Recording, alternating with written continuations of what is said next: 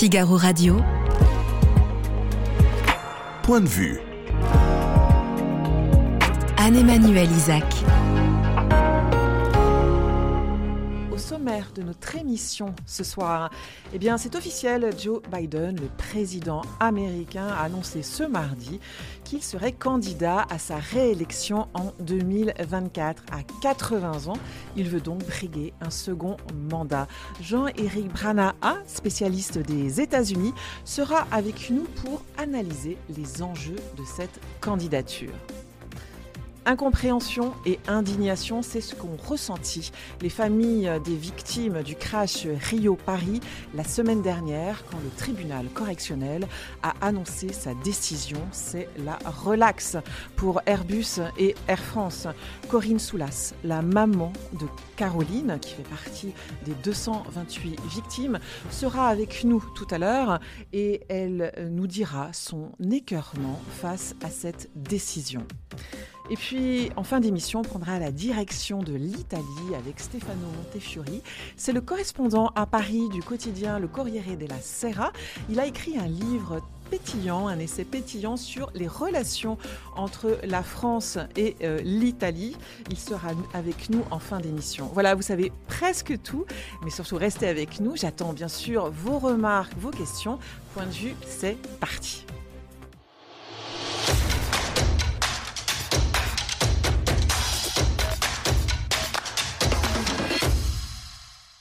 Bonjour euh, Jean-Éric euh, Brana. Bonjour. Vous êtes maître de conférence à Paris 2, spécialiste, je le disais euh, en vous annonçant, enfin en annonçant le, sommaire de cette émission, spécialiste des États-Unis.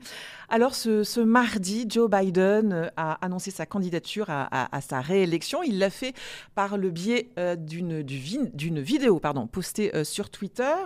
ce n'était pas une surprise, on savait qu'il en avait l'intention, enfin c'est désormais officiel. Alors première réaction, qu'est-ce qui vous a surpris déjà dans les mots, dans les images de ce clip de candidature ce qui a été particulièrement fort dans le clip de Joe Biden, c'est le premier mot qui apparaît à l'écran, freedom, liberté, parce que tout le monde le sait bien, les républicains se battent pour euh, les libertés. Ils ont euh, préempté ce mot depuis euh, très longtemps, qui est donc dans leur ADN, dans leur outillage politique, et de commencer par expliquer que c'est là-dessus que Joe Biden va se battre, c'est un, vrai hold-up qui, qui est réussi d'ailleurs, puisque derrière, il montre des images euh, du Capitole et donc il, euh, l'explique sans expliquer pourquoi euh, la question des libertés est au centre de sa campagne qui va arriver, comme elle l'était en 2020. Ce qui m'a également beaucoup surpris, quoique, c'est l'omniprésence de Kamala Harris dans ce clip que l'on voit vraiment beaucoup.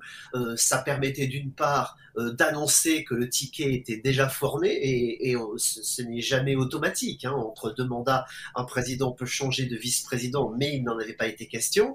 Et puis euh, euh, surtout, c'est aussi de dire que la suivante, ce sera telle.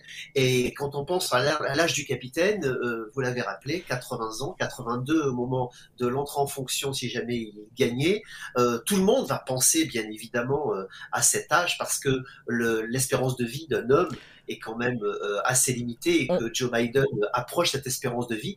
Ce qui veut dire, euh, dans le cas américain, que si il arrivait quelque chose à Joe Biden, s'il était malade, s'il démissionnait, ou pire, s'il mourait, euh, Kamala Harris deviendrait présidente sans nouvelles élections. Et donc ça, on va le garder en mémoire. On va revenir effectivement sur, sur son âge.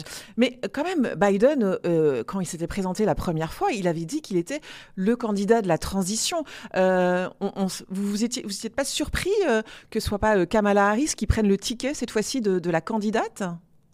Ah, mais il, pourrait, il pouvait y en avoir deux cette fois-ci, que deux, c'est-à-dire Joe Biden ou Kamala Harris. Bien sûr, Kamala Harris semblait euh, euh, être promise à cette fonction dès maintenant, puisque Joe Biden avait laissé entendre, sans jamais le dire, qu'il ne ferait qu'un seul mandat, qu'il était effectivement un pont entre l'Amérique du passé et celle du futur qu'il voulait mettre sur orbite. Ah ben, là, maintenant, il va être un viaduc, ça va être un petit peu plus long, et en tout cas, c'est son espoir pour pouvoir propulser Kamala Harris. Mais comme je le disais à l'instant, si jamais il est réélu, on va vraiment regarder tous les l'état de santé de Joe Biden parce que à ce moment-là, euh, l'élection de 2024, c'est pas celle de Joe Biden, mais véritablement du ticket euh, non pas Biden-Harris, mais Harris-Biden, puisqu'elle aurait du coup de vraies chances d'être élue euh, sans avoir à passer par la case élection elle-même. Et c'est ça, c'est franchement quelque chose d'assez inédit dans l'histoire des États-Unis. Alors on a des surprises à chaque fois. Cette fois-ci, ça c'est la grosse surprise.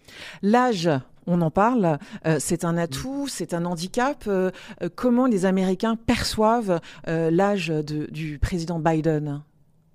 Ah, il y a un rejet. Il y a un rejet qui est extrêmement fort. Euh, qui, quand je dis rejet, en réalité, c'est plutôt une défiance.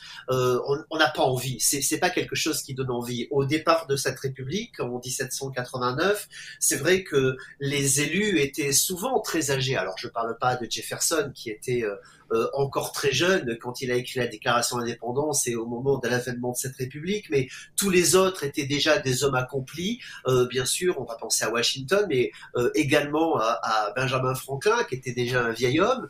Et, on faisait confiance aux, sages, puisqu'ils avaient appris pendant leur vie et, ils pouvaient donc peut-être prendre du recul par rapport oui, aux de la vie. C'est ce que j'allais dire. L'âge, c'est aussi un gage d'expérience, de sagesse.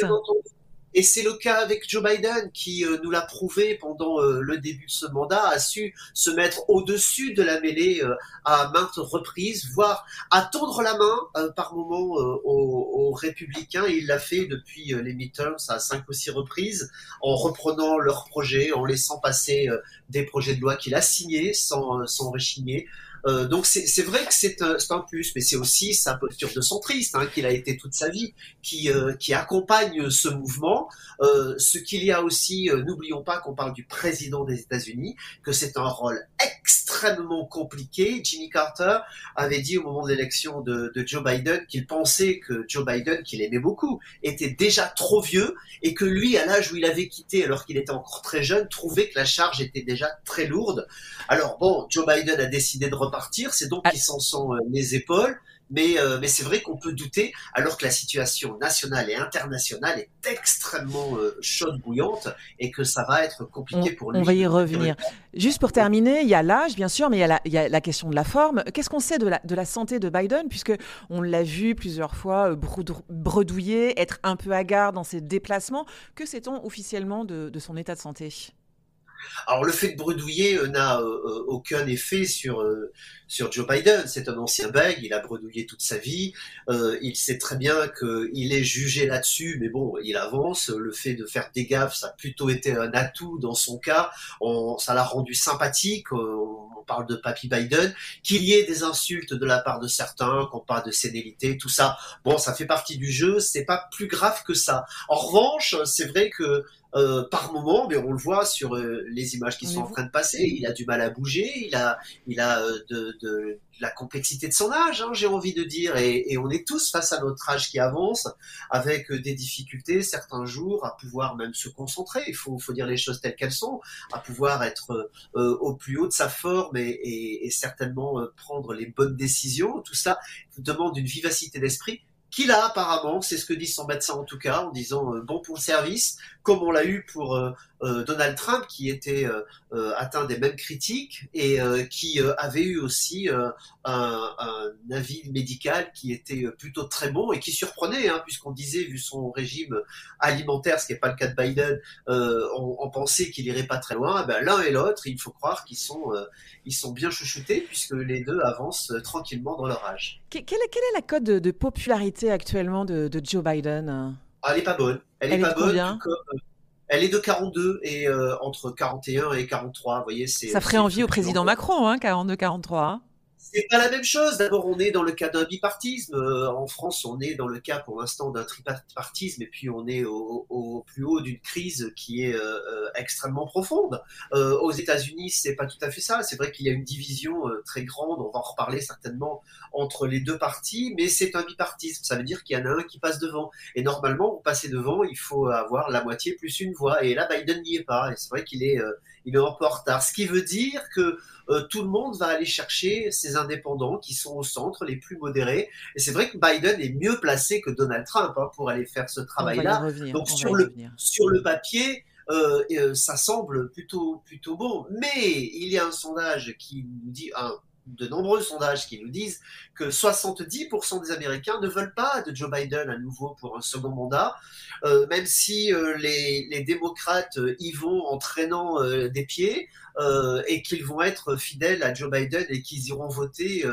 pour la plupart. On peut se poser la question quand même du vote des jeunes qui ont besoin. J'allais le dire, auprès de, auprès de qui il a la cote Biden? C'est les jeunes? il a, il a, la cote auprès des plus âgés. Euh, qui euh, très clairement, euh, au moment de la rassurés mais ils étaient rassurés par lui alors que, que, Donald Trump leur faisait peur avec ses déclarations péremptoires sur la Covid, alors qu'eux-mêmes étaient les premiers touchés. Hein, même, même ceux qui étaient dans la défiance vis-à-vis du pouvoir, ils disaient quand même ah, moi je peux l'attraper à n'importe quel moment et, et j'ai des risques d'y rester. Donc c'était c'était plus rassurant d'avoir Biden à ce moment-là. Aujourd'hui, euh, bien les deux se battent un petit peu sur le, le même créneau.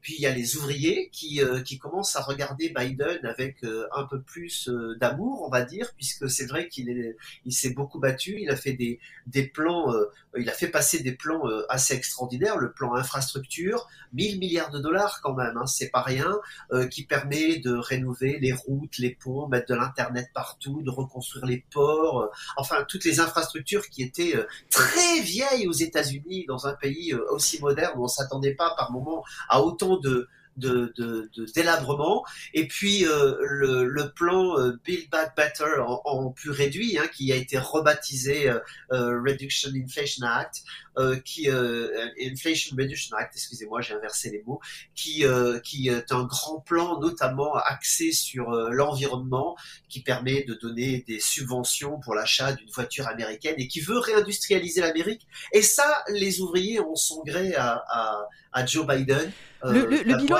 le, bilan économique de Biden est d'ailleurs plutôt bon. Euh, la, la, croissance est de 2%, le chômage est assez bas à 4%, euh, l'inflation est encore forte, euh, mais Biden dit que ça va s'atténuer. il table, c'est ça, sur des bons résultats de ce qu'il a semé, entre guillemets, ces dernières années? Il va récolter les, fruits de son travail, c'est ça? Il est bon, mais il n'est pas totalement bon. Vous l'avez dit vous-même, l'inflation est encore très haute et, ça, c'est un, des points qui m'a surpris. Moi, je pensais qu'il allait consolider sur l'inflation avant de se lancer, parce que tout est possible de ce côté-là et, malheureusement, euh, la machine peut s'emballer à nouveau. La dette est colossale et c'est euh, euh, aussi une vraie bagarre qu'il va avoir avec les républicains dans les mois à venir. Et là aussi, je pensais qu'il allait attendre d'enjamber de, cette difficulté avant de se déclarer. Là, il y va en tant que candidat, ce qui va euh, euh, bien sûr euh, arc-bouter les républicains sur leur position, on arrête les dépenses et, on fait des économies partout. Et, cette dette qui est passée de... Elle est de combien la dette justement? Elle est aujourd'hui de 3000... 3200 milliards de dollars. c'est, on a dépassé la limite qui était autorisée par le Congrès. Donc là, on a cette limite qu'il faut soit relever ce sera fait euh, d'ici cet été, soit faire des économies et vivre avec euh, avec ce qu'on a euh, comme comme un bon père de famille. Donc c'est très difficile là pour l'avenir immédiat du pays et de Joe Biden. Alors, on, se projette sur l'affiche hein, qui, qui, va se, se, faire en, en, 2024. Vraisemblablement, on repart sur l'affiche 2020, c'est-à-dire un duel Biden-Trump quelle surprise, hein, quelle surprise de voir euh, que, que d'abord Donald Trump a tenu euh, entre tout ce mandat sans, sans lâcher prise. D'habitude, un président qui a été battu s'en va, et eh bien il, euh, il attend qu'on lui construise sa bibliothèque, il va faire. Mais, mais pour Trump, il n'a pas perdu, c'est ça? Et euh, non, pas que. Je crois qu'aujourd'hui, il reconnaît qu'il a perdu, puisqu'il pourrait pas se représenter. Sinon, vu qu'aux États-Unis, euh, la Constitution limite à deux mandats, donc implicitement, à partir du moment où il remettait sa candidature, il reconnaissait qu'il avait perdu, mais il dit que ça a été avec fraude. Et, euh, et il a sa, sa, sa, rhétorique à lui qui lui permet d'attaquer aujourd'hui le camp démocrate en expliquant qu'il y a des choses qui ne vont pas. mais cette affiche que, que franchement on n'aurait jamais parié que les deux repartaient euh, en 2024. Euh, encore une fois, elle n'est pas désirée par les Américains, ni pour Biden, ni pour Trump. Et, ça fait un peu faillite. Comment un pays de 350 millions d'habitants ne peut pas trouver une personnalité plus jeune qui fasse rêver, qui ait un projet euh, novateur et enthousiasmant. Euh, c'est ça que l'on regarde aujourd'hui. Même avec Trump et, Biden, aujourd'hui, aucune mesure ne sort pour 2024 euh, et les années suivantes. C'est assez étonnant pour un pays comme les États-Unis qui a plutôt une capacité à se renouveler sur le plan de la classe politique, contrairement à, à des pays européens et la France notamment. Mais en réalité, elle est empêtrée dans une guerre culturelle et c'est ça qu'on va avoir dans cette campagne. C'est-à-dire on a on a deux mondes, on a deux mondes qui se regardent euh, l'un l'autre en, ne parlant pas la même langue, en n'étant pas sur les mêmes valeurs. Et ce sont ces valeurs qui vont être euh, mises en, en, exergue et sur lesquelles les Américains vont devoir choisir. Alors c'est assez simple, hein. il y a ce qu'on appelle le wokisme et de l'autre côté le conservatisme. Euh, alors une fois qu'on a dit ça, ce n'est que des anathèmes, ce n'est que des caricatures, mais on peut approfondir. Il y a la question de l'avortement. Faut-il interdire ou encourager l'avortement, l'autoriser il y a la question de l'environnement. Euh, qu'est-ce qu'on fait avec le réchauffement climatique? Euh, Ou est-ce que c'est un, euh, un ox et que finalement euh, il, n'y a pas de réchauffement climatique et que c'est juste l'hiver et l'été. Euh, qu'est-ce qu'on fait euh, avec la question des, des, interdictions de livres dans certaines écoles, comme en Floride Certains vont parler de pornographie qui sont diffusées auprès des enfants et, et, donc il faut les protéger. D'autres disent non, il faut laisser l'accès à la culture tel qu'il est. Il y a la question du genre qui est devenue très prégnante aujourd'hui aux États-Unis pour les trans d'abord, avec des, des vraies questions qui se posent et qui doivent être posées, comme par exemple dans le sport, est-ce qu'un homme peut courir, un ancien homme qui est devenu femme peut courir avec les femmes? Mais tout cela amène aussi à la question de l'homosexualité. Faut-il la tolérer ou pas? Vous avez bien compris que derrière, il y a la question de la religion. Quelle est sa place dans la politique euh, ou pas Et cette guerre culturelle se, se, se, multiplie comme ça avec des questions plus traditionnelles que l'on connaît, euh, celle des armes, le, de, de la liberté de posséder une arme, la question de la peine de mort qui revient aussi aujourd'hui euh, sur le devant de la scène et donc on parle là de loi et d'ordre à nouveau. Et puis derrière, la question de l'immigration, de l'inclusion dans la société et, et de l'acceptation d'un pays ouvert au monde ou qui se referme. Et puis de, de derrière, c'est ce qui a animé le mandat de Donald Trump, le, multiculturalisme et le mondialisme, et de l'autre côté, le refermement sur soi et la protection des Américains avant tout. Merci euh, Jean-Éric euh, Brana pour, euh, pour cette analyse et votre, votre décryptage. Merci d'avoir répondu à nos questions. Je rappelle que vous êtes maître de conférence à Paris 2 et je mentionne votre dernier livre, Géopolitique des États-Unis. C'est aux éditions PUF. Merci d'avoir été avec nous. Figaro Radio. Point de vue. Anne-Emmanuel Isaac. La semaine dernière, le tribunal de Paris a rendu sa décision à propos du crash du vol Rio-Paris qui s'est produit le 1er juin 2009. C'est la relaxe qui a été annoncé, qui a été euh, prononcé pour Airbus et Air France, une décision qui a provoqué euh, l'écœurement, l'indignation, l'incompréhension des familles de victimes. Dans un instant, je reçois Corinne Soulas. Corinne Soulas, c'est la maman de euh, Caroline. Caroline avait 24 ans, elle était à bord du vol Rio-Paris. Elle nous dira son écœurement et son indignation. À tout de suite. Comment aujourd'hui les sociétés peuvent commettre des fautes pour qui on dit que ça retire une très grande probabilité de survie en fait. On nous le dit, il y a une très forte probabilité. Sans ça, ce serait sûrement pas arrivé. Et pour autant, on nous dit relax. Alors j'avoue que aujourd'hui, j'ai beaucoup de mal à comprendre la justice de mon pays. Ça n'a pas de sens pour moi. Ils nous l'ont dit clairement. Ils sont responsables, mais pas punis. Il y a eu des fautes de commises, et puis, malgré les fautes, eh ben, personne n'est puni. Alors que nous, si on fait une faute, on est puni. Vous aussi, vous serez puni. Et eux, non. Aucune. C'est de l'impunité totale. Donc euh, on est euh, vraiment, je vous dis, euh, mais malheureux, malheureux, malheureux à en mourir. Bonjour euh, Corinne Soulas. Je le disais, vous êtes euh, la maman de euh, Caroline. Caroline était à bord du vol Rio-Paris avec son mari Sébastien. Le 1er juin 2009, l'avion s'est abîmé, hein, comme on dit, en plein océan Atlantique. il a, ce crash a fait 228 victimes. Caroline avait 24 ans. Après 14 ans d'enquête, de rapports d'experts, le tribunal correctionnel a rendu sa décision la semaine dernière. Il a prononcé la relaxe Airbus, le constructeur, d'Air France, la compagnie aérienne à bord de laquelle étaient donc euh, ces passagers. Euh, ils étaient donc euh, Air France et Airbus étaient poursuivis hein, pour homicide involontaire. vous étiez dans la salle oui. d'audience quand la décision a été rendue. comment vous avez réagi à l'annonce de la relaxe? L'annonce de la relaxe a été une surprise un petit peu pour tout le monde. Lorsque la juge a commencé donc son discours, tout semblait euh, conduire au fait que Airbus et Air France étaient responsables. Elle a défini les fautes que chacun d'eux avait euh, commises et lorsqu'elle est arrivée au lien de causalité, euh, les choses ont basculé de telle manière que on a compris qu'elle ne déclarerait pas coupable ni Airbus ni Air France car il n'y avait pour elle pas de lien direct entre la faute et l'accident. Donc, euh, on a eu le cœur un petit peu qui s'est euh, effondré, j'allais dire, à ce niveau-là, parce qu'on a eu un semblant d'espoir euh, les, premières minutes pour ensuite être complètement désemparé par rapport à ce qui avait été donc décidé par, par la juge. Les familles de victimes ont parlé de consternation, d'indignation, d'écœurement, ce sont leurs mots, des mots que vous partagez?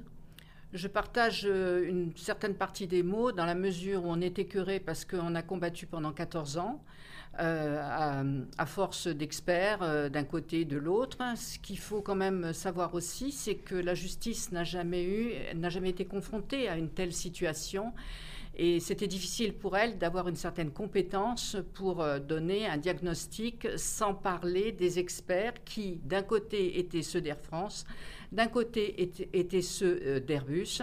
Donc, un compromis difficile pour avoir un jugement impartial. C'est la raison pour laquelle on suppose qu'il n'y a pas eu donc euh, de, un verdict. Parce que vous dites qu'en fait Airbus et Air France étaient jugés partis finalement, c'est ça? On a, c'est ce qu'on pense, oui. Euh, rappelons euh, rappelons euh, la, cause hein, de l'accident. L'enquête a déterminé que c'était le givrage hein, des sondes Pitot. ces sondes Pitot, elles, elles, servent en fait à, donner, hein, c'est ça, la vitesse de l'avion. Du fait du givrage de ces sondes, ça a désorienté les pilotes et les pilotes n'ont pas pu prendre les bonnes décisions. C'est bien ça la, raison de, de, de l'accident. Coupable, c'est le mot que vous attendiez, vous on attendait, oui, une reconnaissance du culpabilité, du fait que les notions de sécurité ont quand même été révisées et modifiées après coup, ce qui veut dire qu'avant, elles n'étaient pas suffisantes. Donc, si on modifie quelque chose qui n'est pas suffisant, on ne comprend pas pourquoi il n'y a pas de culpabilité reconnue à ce niveau-là, tout simplement. Euh, vous vous êtes, vous êtes senti trahi par, euh, par la justice française? Un petit peu, oui, un petit peu. De toute façon, quel que soit le verdict qui ait été rendu, en l'occurrence celui-là ou un autre, rien ne nous fera revenir euh, nos, nos, Vos proches, et en l'occurrence Il y a 228 victimes qui sont parties euh, alors que c'était un, c'était inattendu en fait, euh, un accident de, cette sorte-là, on n'y pense pas. Mm. Et donc du jour au lendemain, vous vous retrouvez dans une situation qui n'avait pas été envisagée et vous êtes un petit peu perdu. On y Sans compter euh, tous les dommages collatéraux que l'on ignore bien souvent et qui ont, euh, qui ont été euh, très intenses pour de nombreuses familles. Ce qu'il faut rappeler, c'est qu'effectivement, là, la cause de l'accident, c'est le givrage de ces fameuses sondes, mais ce n'est pas, pas un incident isolé. c'est arrivé de nombreuses fois auparavant, sur d'autres compagnies, sur d'autres d'autres avions. Hein. c'est bien ça hein? Tout à fait, tout à fait. Et là, il était envisagé de changer les sondes justement euh, après le retour de ce fameux avion. Mais bon, euh, le temps a joué contre euh, le changement de ces sondes. Il y avait eu plusieurs avertissements. Oui, plusieurs, euh, des nombreux incidents, avec des avions de d'autres compagnies qui sont restés cloués au sol et qui ont fait des changements à ce moment-là, mais pas chez Air France et Airbus en fait. Non, il ne s'est rien passé. Puis Air, il y a eu des, avec Air Caraïbes avait aussi donné des indications en ce sens et ça n'a pas été suivi. Au départ euh, de, l'audience, euh, vous, euh, vous étiez plutôt confiante. Vous étiez comment vous appréhendiez ce moment judiciaire? Quel était votre état d'esprit? En fait, je n'avais pas d'idée. Je m'étais interdite d'avoir une idée pour éviter d'être déçue, dans un sens ou dans un autre. À partir de la fin du procès jusqu'au moment du verdict le 17 avril, il s'est quand même passé presque quatre mois. Donc on essaye pendant ces quatre mois d'évacuer un petit peu le stress qui est le nôtre. Lorsqu'on rentre dans la salle, on, croise les doigts pour espérer en fait qu'une responsabilité et une culpabilité soient reconnues. Et on ressort, on est vraiment déçu. Et on, plus que déçu. Plus que déçu, bien évidemment, parce qu'on a l'impression qu'on a un combat, on a fait un combat pour rien. 14 ans de combat. Voilà, et que 228 victimes, en fait, ne sont pas reconnues en tant que telles. Et c'est là où le bas blesse et c'est là où ça fait mal. Est-ce que le procès, néanmoins, a apporter euh, des réponses euh, aux, questions que vous posiez depuis euh, toutes ces années? Le procès pour nous était, j'allais dire, inattendu au départ, parce qu'au départ, il n'était pas question d'un procès. L'association a lutté pour pouvoir obtenir ce procès qui enfin a eu lieu. Et euh, on en a été satisfait dans la mesure où les interlocuteurs ont pu s'exprimer. Donc euh, c'était un jargon un petit peu aéronautique, un jargon professionnel. C'est très très technique, très technique. La partie la plus euh, difficile en tant que maman, en fait, c'est la partie des témoignages lorsque chacun a voulu témoigner pour expliquer en fait ses ressentis par rapport à l'accident, c'était euh, très difficile à supporter parce que justement, c'est là où on s'est aperçu que les dommages collatéraux allaient au-delà de ce que l'on pouvait imaginer. Le, le, moment aussi le plus important et le plus traumatisant a été l'écoute des boîtes noires en huis clos. Euh, Parce que là, vous avez entendu les pilotes, c'est ça? On a entendu les pilotes donc en direct, puisque la juge a accepté de nous les faire entendre, ce qui n'était pas acquis dès le départ. Et j'avoue que euh, je me suis moi-même sentie immergée dans le cockpit, euh, transportée dans ces moments cruciaux qui ont fait la perte de l'avion. Et je suis ressortie de la salle en larmes parce que j'étais dans l'avion, j'étais avec eux. Oui, vous étiez au plus près de ces dernières minutes, euh, puisque euh, ça a dû, enfin, euh, ça se passe en quelques minutes, hein, c'est ça 4 hein? minutes 30, très exactement, mais nous n'avons pas écouté l'intégralité, nous n'avons écouté que les deux dernières minutes. Donc c'était dur, très très dur. Vous disiez que ce procès a eu lieu grâce en fait à, l'intervention, le, militantisme entre guillemets euh, de l'association des victimes. Sinon, euh, euh, sans vous, il n'y aurait rien eu. Je pense, comme les recherches en mer, c'est pareil. C'est l'acharnement de l'association qui a fait que les recherches en mer sont arrivées au bout de quatre recherches. On a fini par découvrir donc l'épave de l'avion. Et euh, c'est peut-être euh, une anecdote entre guillemets, mais c'est quelque chose, moi, qui m'a marqué, c'est que cet avion a été retrouvé le jour de l'anniversaire de ma fille, le 3 avril. Le 3 avril, ça rajoute à la cruauté de, de, de, votre, votre perte. Vous-même, vous avez témoigné euh, à la barre, vous oui, vous êtes senti écouté, entendu par la justice on raconte, si vous voulez, euh, la chronologie en fait des faits et on mêle des souvenirs avec euh, la naissance d'un enfant, son parcours, et ensuite donc euh, les, aléas qui sont liés en fait à son, histoire. Il faut savoir que Caroline, en fait, elle allait être titularisée en tant que professeure des écoles. Et euh, cette euh, titularisation devait avoir lieu le lendemain de son retour de Rio. Donc elle rentrait le premier, elle, était titularisée euh, le 2. Caroline avait 24 ans. Elle rentrait d'un week-end prolongé avec son mari Sébastien. Sébastien était steward, c'est ça? sur le vol. Tout à fait. Ils s'étaient rencontrés en 2003 sur un vol en, à destination de San Francisco. Le coup de foudre avait eu lieu dans un avion. Tout à fait. Et malheureusement, euh, la séparation, en fait, je veux dire, le la départ. Fin de leur euh, histoire se déroule également dans, un, avion. La boucle est bouclée. le crash a eu lieu, je le disais, il y a 14 ans. C'est le 1er juin 2019, 2009. Pardon.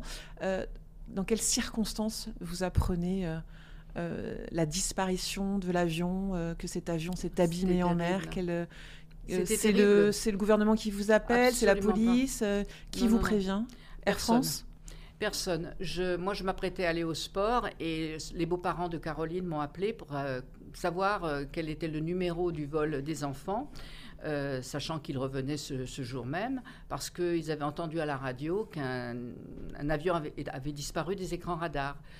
Alors, euh, je me suis un petit peu euh, inquiétée euh, au départ. Je n'ai pas réussi à retrouver le, numéro du vol. Et puis, j'ai allumé la télévision. Et évidemment, j'ai vu en bas de l'écran l'annonce de la disparition d'un avion.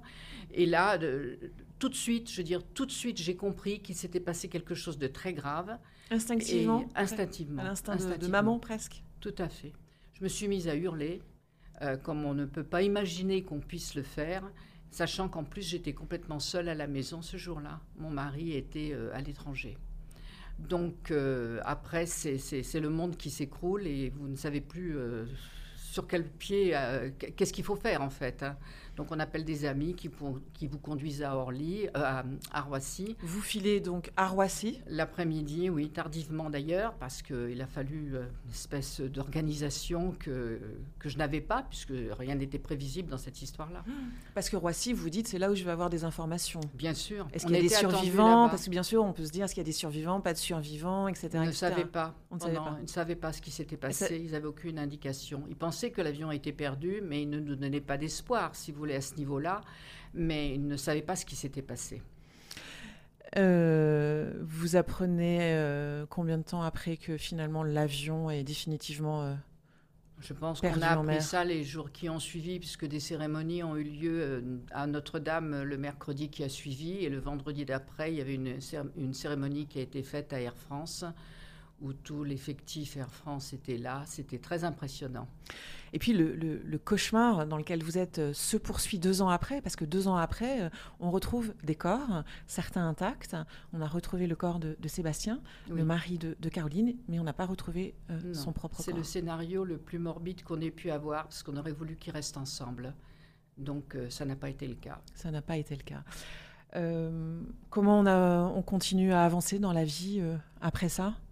Vous avez continué à travailler Vous êtes accroché au travail, par exemple? Eh J'ai recommencé le travail euh, parce que je voulais essayer de, me tenir en fait droite dans cette histoire, mais j'ai craqué au bout de trois mois. J'étais enseignante à l'époque et euh, j'étais obligée de, m'arrêter pour dépression. Euh, on ne peut pas envisager en fait une perte d'enfant, bien, bien entendu, quelle que soit la situation, mais là en plus c'était très médiatisé et en en plus, ça a duré dans le temps, puisque 14 ans après, nous y sommes encore. Mais les deux premières années ont été terribles dans la mesure jusqu'à ce que l'avion soit retrouvé. Ensuite, vous avez toute une série euh, de, une situation euh, très très dramatique quand on fait des prises d'ADN, quand on essaye de, euh, de, quand on retrouve les corps, on ne sait pas si vos, enfants sont dans, dans, ces corps retrouvés. On est passé par des étapes qui ont été extrêmement difficiles et insupportable. Donc ça laisse des traces, c'est indélébile, indélébile. Merci euh, Corinne Soulas euh, euh, d'avoir accepté mon invitation. Je, je, sais à quel point c'est douloureux pour vous évidemment de, revenir sur cette tragédie. Merci infiniment d'être venu répondre à, à nos questions. Merci beaucoup à vous de m'avoir reçu. Figaro Radio. Point de vue. Anne-Emmanuel Isaac. Bonjour Stefano Montefiori, vous êtes journaliste, vous êtes même le correspondant euh, à Paris, euh, en France, du quotidien Le Corriere euh, della Sera. vous signez un essai très pétillant, intelligent, intéressant, j'ai appris beaucoup de choses. Rendez-nous la Joconde, point d'exclamation, avec un petit, sous, un petit sous-titre, et autres malentendus franco-italiens. Alors, moi, ce qui m'a étonné, c'est le début de votre livre, même le point de départ, hein, de la Mhm. raison pour laquelle vous avez fait, fait ce, ce- ce livre. Euh, J'ai appris que les Italiens avaient un complexe d'infériorité vis-à-vis de nous, les Français. C'est au moins mon, impression. Après, un autre Italien vous dira peut-être autre chose. Mais moi, je- ce, que, ça- ce qui m'étonne encore depuis, depuis quelques années est d'entendre euh, pas mal d'a- d'amis italiens qui, qui savent euh, que, que j'habite Paris et que je- j'en suis très content et qui me disent oui, d'accord, mais quand même les Français sont arrogants, et spécialement avec nous. Ils nous traitent avec une certaine suffisance. C'est l'arrogance française habituelle. Oui, d'accord. mais Oui, oui, mais ça, non? mais en plus, avec cette conviction d'être les, les- les cibles privilégiées de cette arrogance. Et mon idée est qu'en effet, déjà, ce n'est pas vrai, et que cette, sensation qu'ont beaucoup d'amis italiens est peut-être liée à une sorte de, de petit complexe d'infériorité, que d'ailleurs je trouve totalement euh, totalement hors, sujet, et qui n'a pas raison d'exister, mais qui pourtant, à mon avis, pour des raisons peut-être historiques un peu profondes, euh, existe encore. Qu'est-ce que les Italiens aiment ou envient euh, à la France Euh, C'est un pays un peu plus organisé que, que le vôtre, Je la pense France, que par ça, exemple que sûrement il y a un côté des, il y a ça euh, à, la- à la base, c'est-à-dire quand même un- une nation, un pays qui a plusieurs siècles d'histoire, d'histoire unitaire. Euh, C'est ça la grande aussi la différence. différence, exactement. Euh, nous sommes un État euh, centralisé. Tout à fait. Euh, voilà, la, la République italienne est, est- est est mais, récente. euh, très, très récente d'ailleurs, née grâce aussi à, la- à l'aide de la France. Et ça, je pense qu'au au fond, des gens, euh, ça cause d'un côté de, de la reconnaissance et de l'amitié, mais aussi un, un brin des des rivalités, des, des- des complexes d'infériorité, justement. Après, ça, ça sera peut-être le sujet d'un autre livre. Euh, comment dire, pour parler aux Italiens de la France et leur expliquer qu'il n'y a aucune raison d'être, d'avoir ce petit complexe d'infériorité. Dans votre livre, vous notez euh, que, en fait, finalement, c'est assez récemment que les Français ont cette, euh, de leur côté, une admiration et presque une passion hein, pour, pour l'Italie. Une passion, une admiration. Vous dites que les Italiens n'ont pas, n'ont pas forcément conscience. Oui, oui, je pense, exactement. Euh, à chaque fois que je parle avec un Français qui reconnaît instantanément mon, mon accent, il, euh, il, euh, il s'est fait un point de, de me dire combien il aime l'Italie, combien de fois il est venu en vacances en Italie. Je, trouve, et je pense que, que c'est c'est C'est sincère. sincère. C'est pas que pour vous faire Bah, plaisir, Oui, hein. exactement. C'est très naturel. je, je pense que c'est vrai. En plus, euh, il y a toujours des anecdotes. J'ai visité cette ville, cette autre. Donc, non, non, je suis absolument convaincu que c'est vrai. Et ce qui m'a étonné de voir que finalement, cette admiration est plutôt insoupçonnée en Italie. Et- Comment vous expliquez ça, que les Italiens ne ressentent pas cette admiration qu'on a pour, euh, pour votre art de vivre, notamment, hein, et oui, votre bah, et culture ça, c'est- ça c'est, je le trouve spécialement euh, par rapport à l'art de vivre, par exemple, euh, je le trouve très, très intéressant et très, c'est ce qui m'a frappé. et c'est- C'est-à-dire que pour, pour euh, un Italien, le summum du, du chic, du- de la sophistication, du savoir-vivre, justement, c'est, c'est la France et les Français. Et je- crois comprendre que pour les, euh, pour les Français, c'est, un peu pareil. Donc, Oui, on vous trouve euh, très chic, euh, très à la mode. voilà. On adore votre cuisine. Alors, vous revenez d'ailleurs sur, dans, dans- dans votre livre euh, sur ces Français euh, qui euh, se targuent hein, de bien connaître la cuisine italienne, qui se targuent de bien la faire. Or, quelques crimes sont, sont commis, hein, disons-le. Oui, oui. Et Après, on pense à la même chose, c'est- c'est-à-dire au carbonara, au pat- La, à la- pasta la carbonara. célèbre carbonara avec le- le- de la crème qui est absolument interdite en Italie. crime. C'est un crime, absolument. Après, ça, c'est fait un peu pour amuser, c'est pas grave pas si grave que ça. Mais peut-être euh, ces, ces petites libertés que, ces petites libertés que les Français se prennent, se prennent à l'égard de, de la cuisine italienne agacent un peu parce qu'ils ils sont considérés comme des, un, manque, un petit manque de, De respect, en fait, hein, c'est Et l'idée que comme la, la gastronomie italienne est peut-être plus simple euh, de la française, simple égale facile, alors que, que non. euh, Oui, c'est ce que vous expliquez et j'en ai pris conscience dans, dans votre livre. La, la- cuisine italienne est plutôt une cuisine euh, familiale, euh, quotidienne, etc. Donc les Français ont tendance à se l'approprier d'une façon un peu peut-être cavalière en commettant quelques crimes, notamment euh, les pasta carbonara qui ne sont, on le redit, surtout pas à la crème mais Oui. aux œufs. oui.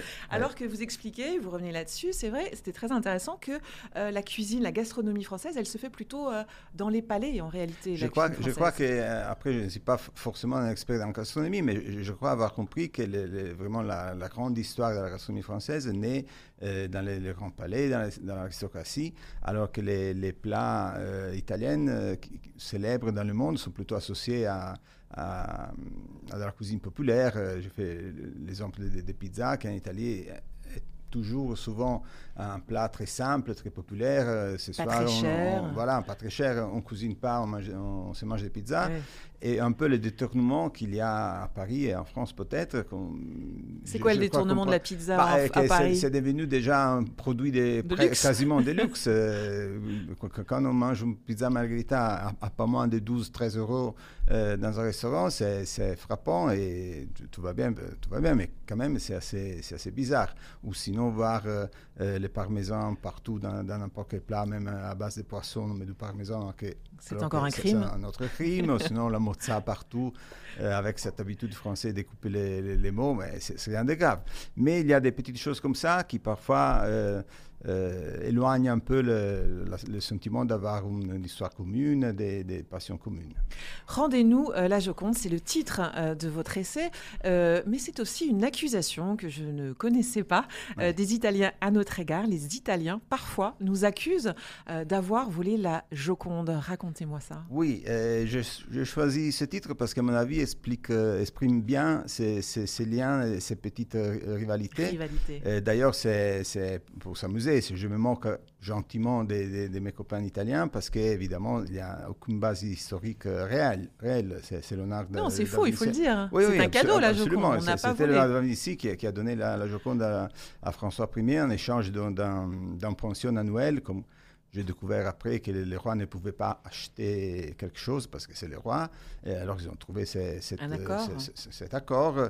Leonardo a, fait un cadeau au roi qui après, en échange, lui a donné une pension annuelle. Mais à part ça, donc il n'y a aucune raison pour que la, Joconde ne, soit pas au Louvre. Mais euh, je pense vraiment que c'est très rampaneux en Italie, ces, ces petits moments d'agacement. À chaque fois qu'on voit la Joconde au Louvre, on se demande mais pourquoi elle est au Louvre et pas à la Galleria degli Uffizi à Florence. Et après, des fois, c'est devenu une blague. Euh, à chaque fois qu'il y a un match France-Italie de foot l'Italie gagne, à la fin, souvent on dit et maintenant, nous, nous, rendez-nous la Joconde aussi. Ça, fait partie un peu du, du folklore euh, national, mais ça existe vraiment. Et je trouve que c'est. D'ailleurs, elle, elle, a été volée en 1911 par un Italien oui, exactement. qui euh, a emprunté, on va dire, euh, la Joconde euh, et l'a rapportée chez lui. Et, et elle a disparu pendant deux ans, hein, c'est ça Oui, oui, absolument. Et, lui aussi, il était convaincu que la, la Joconde avait été volée par Napoléon. Napoléon, effectivement, pendant les, campagnes militaires qu'il a, qu'il a fait de, euh, pendant l'Empire, euh, a souvent volé des piliers, effectivement, des, œuvres d'art, mais la Joconde n'a rien à voir avec ça. Mais euh, cet Italien, qui était un travailleur qui travaillait au Louvre ces, jours-là, il était convaincu de, devoir réparer un tort historique, donc il a volé la Joconde, l'a gardé pendant deux ans sous son lit, à Paris. Après, il est parti et il avait peut-être, il pensait avoir trouvé un acquéreur à Florence, donc il est parti, il a mis là dans, les bagages avec sa linge. Et finalement, il est arrivé à Florence, à l'hôtel Tripolitania. Le jour après, il pensait avoir un rendez-vous avec euh, euh, l'architecte, mais il a trouvé les carabinieri, qui, mais, de toute façon, qui l'ont remis. remis. à la France, mais euh, elle a été quand même exposée à Florence et à Rome pendant quelques mois. Et donc, pendant quelques mois, la Joconde est rentrée en Italie avant de revenir au Louvre, où elle était censée être.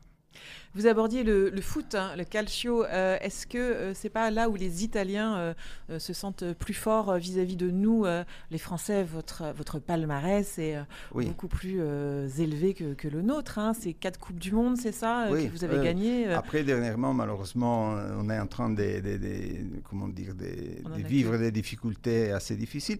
Mais hum, c'est peut-être, oui, il y a une, forte rivalité. Et le, moment plus, plus grand de cette rivalité a eu en 2006 avec le, célèbre épisode de Zidane et Materazzi à la finale de la, Coupe du Monde, du, monde en Allemagne. Mais c'est peut-être, le, foot est peut-être le seul euh, domaine où les Italiens se sont un peu plus supérieurs, euh, parce que euh, maintenant la France est une immense équipe, mais, mais pendant, oui, pendant longtemps, dans les années 80, 90, enfin jusqu'à 98, voilà. Même avant, je, pense que jusqu'aux années 70, la, vraiment la, rivalité historique de l'équipe de foot italienne était plutôt à l'égard de l'Allemagne ou de l'Angleterre. C'était ça les, les, vrais, rivaux. Les vrais matchs, les vrais mmh. rivaux. Mmh. Et on a toujours regardé les, Français avec un peu de, suffisance, justement. Mais vous, vous parlez de. Je ne connaissais pas cette expression. Vous parlez dans votre livre du, calcio champagne, euh, le, jeu, euh, un jeu à la française. C'est le jeu plutôt euh, quoi, des années 70-80, des, des, des, Platini, Gires, etc. Exactement. C'est-à-dire que. C'est quoi le calcio champagne? Là, je me lance dans une petite, dans une petite comment dire, exposé qui, qui parle aussi des, mentalités, du caractère national. Après, c'est peut-être arbitraire et un peu compliqué. Mais, mais c'est votre regard. Mais je pense vraiment qu'il y a quelque chose là-dessous. C'est-à-dire que euh, à cette époque-là, le, jeu de l'Italie était le catenaccio, c'est-à-dire. Le verrou, hein, Le verrou. C'est-à-dire on joue en défense, il faut essayer surtout de ne pas prendre de but. Il faut, euh, comme on part du principe que les adversaires sont souvent supérieurs parce qu'ils sont plus grands, plus forts, ils appartiennent à des nations plus développées, nous. C'est le complexe italien d'être inférieur. D'être un peu, ou quand même, oui, euh, d'avoir eu une histoire tellement compliquée euh, qui, qui, maintenant les, les, autres pays sont plus forts, sont plus puissants, et donc nous, on, doit euh, on rester les à arrières, côté. On défend, Exactement, il faut défendre et peut-être attaquer un peu le principe de David contre Goliath. On est plus petit, mais on se défend, c'est peut-être à la fin, on arrivera à, mettre un, but en contre-pied pour, pour, gagner euh, le match. Au contraire, on voyait l'équipe de France des de Platini et des Gires, comme on l'appelait justement calcio champagne, c'est-à-dire euh, tout, l'opposé, un, foot d'attaque, des triangulations magnifiques, des, classes, des, grands euh, assurances, et le symbole de tout ça était carrément Platini. Mais je trouvais assez intéressant cette, euh, différence, cette comparaison, qui, bien sûr, on parle de foot, mais ça dit quelque chose, je pense, de, de, de, de la mentalité et puis du, du, ressenti euh, euh, national. vous, vous, vous, dites à propos de l'Europe dans votre livre qu'au départ, l'Europe pour l'Italie, c'était la promesse de sortir de la périphérie de l'Europe, c'était la promesse de la modernité, que au départ, les Italiens étaient amoureux de l'Europe. Oui. Oui, c'est une des choses que je trouve euh, euh, qui m'ont passionné le plus à écrire parce que ça parle aussi un peu de moi, de mes souvenirs oui, parce que vous faites connaissance avec Paris, vous, au début des années 90, euh, lors euh, des premiers euh, Erasmus, oui, hein, c'est ça tout à fait, tout à fait. Et, je raconte, après c'est mon histoire personnelle, mais je trouve que ça puisse intéresser parce que ça, parle un peu d'une période et aussi d'un sentiment plus, plus, vaste. Il y avait cette utopie de, de, rejoindre finalement les autres pays de l'Europe. Et je pense que pour l'Italie, longtemps, l'Italie, l'Europe a été vraiment considérée comme, comme une amante, comme une femme magnifique qu'on voulait rejoindre. Et c'était vraiment un rêve. Je, raconte dans les livres que pendant cette période-là, même dans les, publicités, dans le marketing plus banal, tout était vendu euh, en vendant aussi l'idée de l'Europe. Si il ne faut pas rater les trains de l'Europe, il faut monter sur les trains de l'Europe. Euh, C'était le gage de la modernité, il faut en être. Il faut en être, il faut, être, euh, il faut arriver à, avoir, euh, à rentrer dans la zone euro comme tous les autres, parce qu'au début, on était censé, on n'avait pas, pas les comptes publics euh, assez solides et pour faire partie du club. Faire partie du mm. club. Donc, il y avait mm. vraiment cette mentalité. Mm. On, nous tient, euh, on, nous exclut du club, mais nous, on, on va faire tous les possibles et même plus pour rentrer dans ce club. Une fois qu'on est rentré dans les clubs, on s'est senti parfois un peu délaissé et je crois que c'est pour ça que l'Europe est devenue des, des à sorcières. De toute façon, on a eu une, attitude différente avec beaucoup de déceptions. Et, et notamment la crise migratoire. C'est ça où vous êtes senti, où les Italiens se sont sentis abandonnés par l'Europe? Oui, ça c'est un refrain qu'on entend souvent. Après, euh, je pense que quelquefois justifié, quelquefois non, mais c'est vrai que ça a été répété mille fois et ça, ça fait partie désormais du sentiment national. Et d'ailleurs, quand il y a eu la, crise euh, diplomatique entre France et Italie en 2018 et 2019, surtout en 2018, la, raison essentielle, c'était justement les, migrants. Et en, Italie, on pensait que euh, la France, en tant que partie de l'Europe, ne nous aidait suffisamment. Et ça, je pense que ça, ça marquait un peu les esprits. Et donc maintenant, c'est plus difficile. Le rapport à l'Europe est plus compliqué, alors qu'on a été longtemps vraiment les, pays les plus europhiles. Euh, des, 20, des, 20, du des 28 et des 27. Oui. Du continent. Euh, quelques mots sur Giorgia Meloni. Vous, euh, vous euh, des pages très intéressantes. Vous dites qu'elle défend une, elle a défendu une fierté nationale et un patriotisme. Et ça, ça a été couvert de ridicule pendant longtemps, mais c'est ça que les Italiens ont aimé chez elle. Et qu'elle a touché aussi la corde sensible des Italiens à cause de ses, ou grâce à ses origines modestes. Oui, je pense que euh, après déjà les, les, choses se compliquent en ce moment en Italie, mais pendant ces, ces 100 premiers jours, comme on dit, euh, elle, a, elle, a, vraiment joui d'une sorte de, de, lune de miel avec ses électeurs évidemment, mais, mais elle a été traitée hein. plus ouais. que ça. Elle a été traitée avec euh, respect et disons euh, attention aussi par les autres.